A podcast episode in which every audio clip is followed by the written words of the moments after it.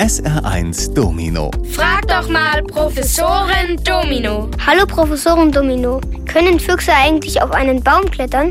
Füchse sind sehr leicht und haben einen sportlichen Körperbau, mit dem sie fast genauso leichtfüßig unterwegs sind wie Katzen. Und so überrascht es wohl kaum, dass Füchse nicht nur gut klettern, sondern auch ziemlich hoch springen können. Zäune, die zwei Meter hoch sind, sind für den Fuchs kein Hindernis. Da springt er drüber. Selbst noch höhere Zäune oder Mauern sind für den Fuchs kein Problem, wenn er in der Nähe irgendeine Art von Kletterhilfe findet, also einen Baum zum Beispiel. Den kommt der Fuchs aber nur dann hoch, wenn der Stamm etwas schräg gewachsen ist. Und da haben wir den Unterschied zur Katze.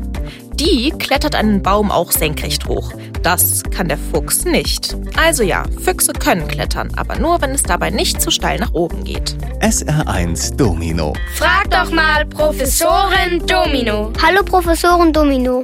Wie wird man eigentlich Fußball-Bundesliga-Schiedsrichter?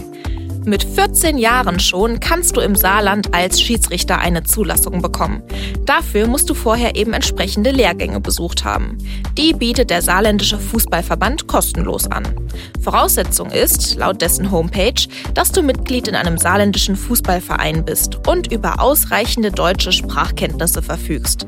Sobald du die Zulassung als Schiedsrichter hast, darfst du erste Spiele im Jugendbereich pfeifen. Wenn du das gut machst und weitere Lehrgänge besuchst, geht es immer weiter nach oben in den Ligen. Erst wirst du in einer neuen Liga als Schiedsrichterassistent, also als Linienrichter eingesetzt und dann erst als hauptverantwortlicher Schiri.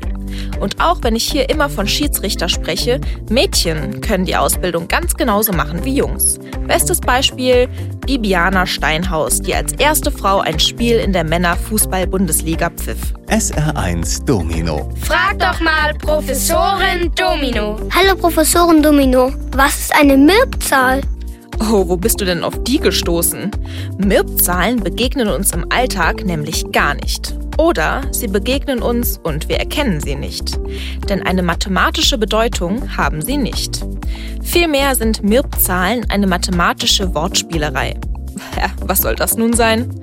Na, dann lies doch mal Mirb von hinten nach vorne. Dann heißt das Prim. Genau. Ups, was war noch mal schnell eine Primzahl? Das ist eine Zahl, die nur durch sich selbst und durch 1 teilbar ist.